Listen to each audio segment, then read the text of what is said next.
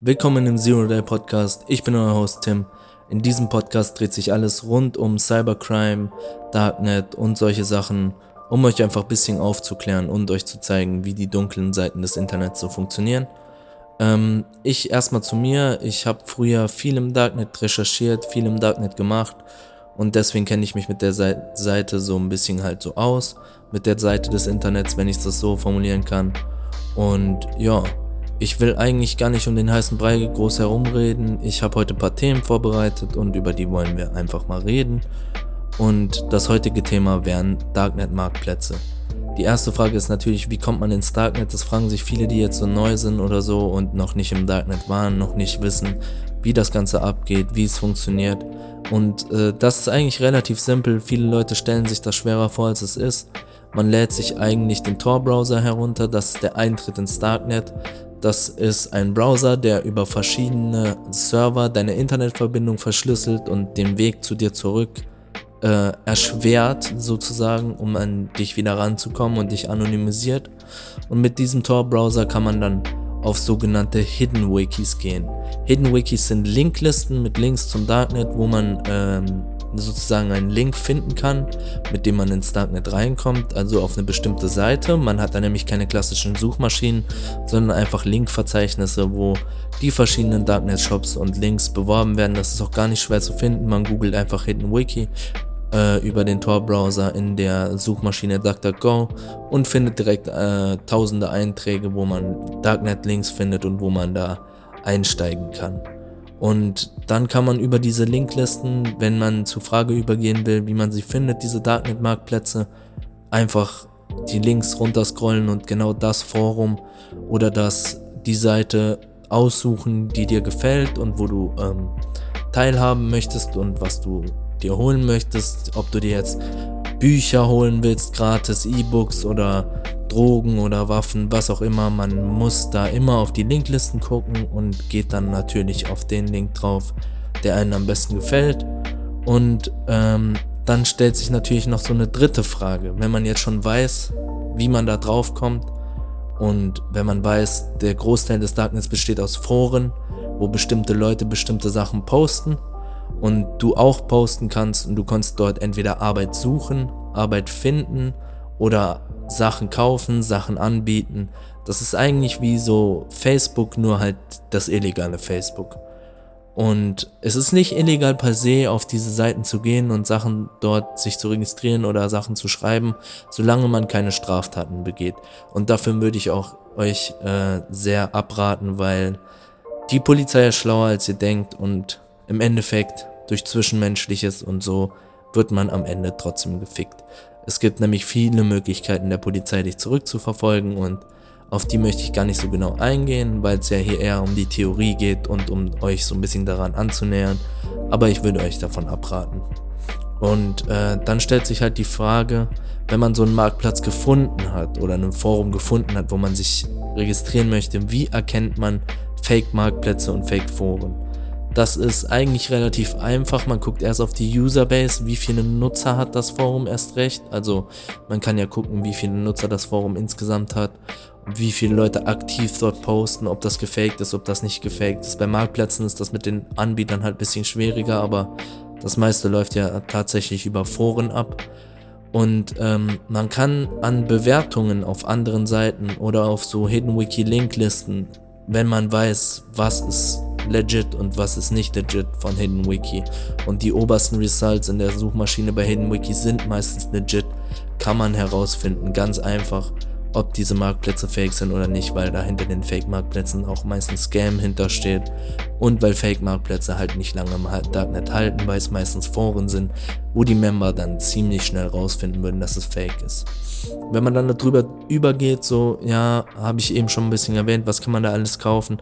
Eigentlich alles, was verboten ist, von äh, Viren, die für dich gemacht werden, um andere zu infizieren, zu Hacker-Services, zu geklauten Kreditkarten, zu irgendwelchen komischen äh, Waffen und Drogen und illegalen Pornos und so Zeug, kannst du eigentlich alles dort kaufen oder alles finden.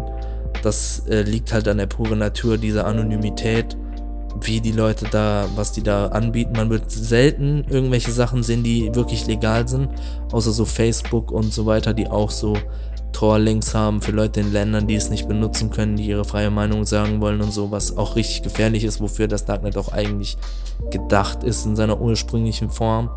Aber äh, im Endeffekt findet man da mehr illegale Sachen als legale Sachen.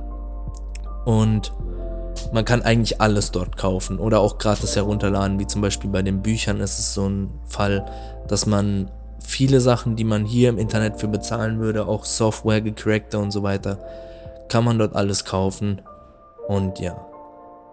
Wie bezahlt man auf diesen Marktplätzen, kommt dann einem natürlich als nächstes in Frage. Man denkt sich dann so, wie kann ich mein Geld dort anlegen, was kann ich dort alles kaufen. Das haben wir uns ja jetzt alles gefragt, aber wie bezahlt man so?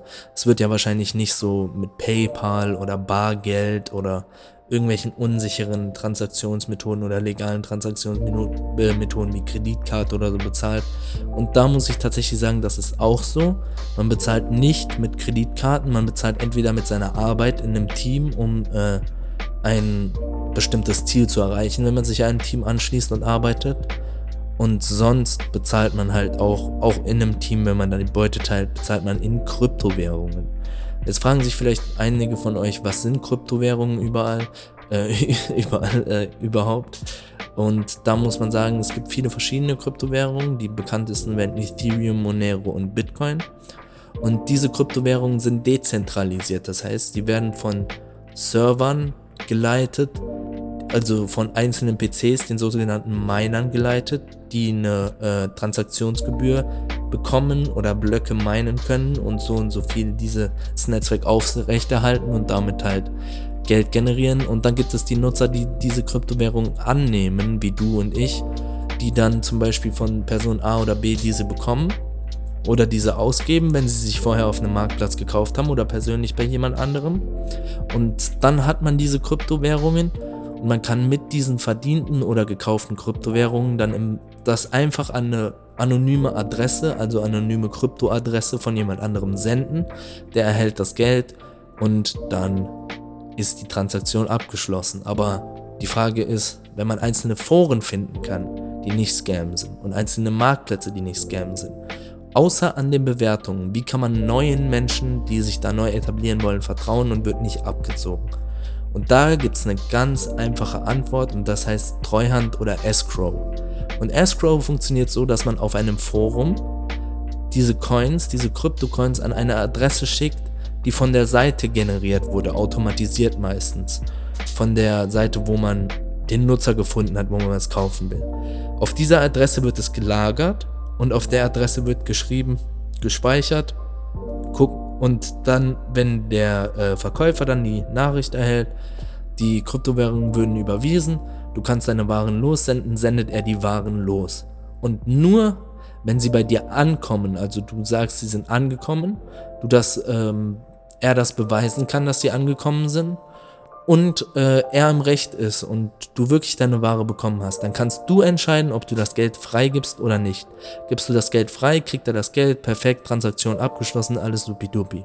Sagst du nicht freigeben, ist es nicht passiert, dann kommt es zu einem Streitgespräch mit einem Administrator der Seite und es wird dort evaluiert, wer wahrscheinlich Recht hat, wem man vertrauen kann und wer das Geld bekommt.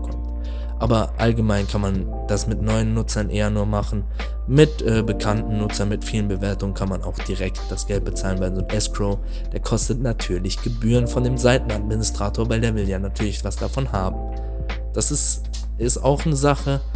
So Administratoren von Seiten haben in der Form etwas davon, dass andere Leute ihre Services bei ihnen auf der Seite bewerben können, oben in Bannern, denen dafür Geld bezahlen. Ab einem gewissen Mal von Verkäufen, was sie verkauft haben, müssen die einen äh, Verkäuferrang erwerben für Geld. Und äh, daran verdient der Marktplatz natürlich und an so normalen Rängen und allem möglichen verdienen die halt mit. Und halt auch an diesem Escrow bzw. Treuhand. Dann kommen wir zum Punkt, was ist denn das bekannteste Forum im deutschen Raum vom Darknet her? Und da würde ich tatsächlich sagen, im deutschen Raum ist das bekannteste Forum tatsächlich crime.to. Da wundern sich die einen Leute, crime.to, es klingt gar nicht nach so einer Tor-Adresse, weil diese Tor-Adressen, diese ähm, Darknet-URLs sind halt länger und das können nicht wie hier so normale Domains sein, sondern sind einfach .onion-Links. Und da muss ich sagen, es gibt von diesem Forum, weswegen es wahrscheinlich auch so bekannt ist, eine ClearNet-Version. Das heißt, die Darknet-Seite wird sozusagen gespiegelt von einem Server äh, gezeigt, also was man da klickt und so wird dann an den Darknet-Server rübergeleitet durch so einen Zwischenschritt, durch so einen Zwischenschritt. Und äh, dieser Zwischenschritt, der wird dann halt übers normale Internet gemacht. Also da kann man auch mit seiner ganz normalen IP-Adresse oben in seiner URL-Zeile crime.to eingehen, geben. Ich empfehle es euch natürlich nicht, euch auf so Foren aufzuhalten. Ihr könnt ja von mir die Geschichten eher hören. Aber wenn ihr es machen wollt, gebt crime.to oben in eure Suchleiste ein. Müsst dann einen menschlichen Verifikationstest machen, damit ihr keine Bots seid, damit die Seite nicht down geht von Cloudflare, so einem Schutzservice und dann seid ihr basically auf der Seite, könnt euch registrieren, könnt Sachen kaufen, anbieten, alles mögliche. Und ja, deswegen ist es wahrscheinlich auch das bekannteste Forum, weil nicht jedes Forum hat so ein ClearWeb äh, aber die bekanntesten haben es tatsächlich schon. Im amerikanischen wären das Cracket.io, äh, Nullet.to und Alternance.es. Und das wären die größten amerikanischen Foren und da gibt es sicher auch noch mehr wie Black Hat World, SEO und so ein Scheiß. Aber die drei bekanntesten müssen Crackit, Nullet und Alternance sein und im Deutschen ist es halt CrimeTO.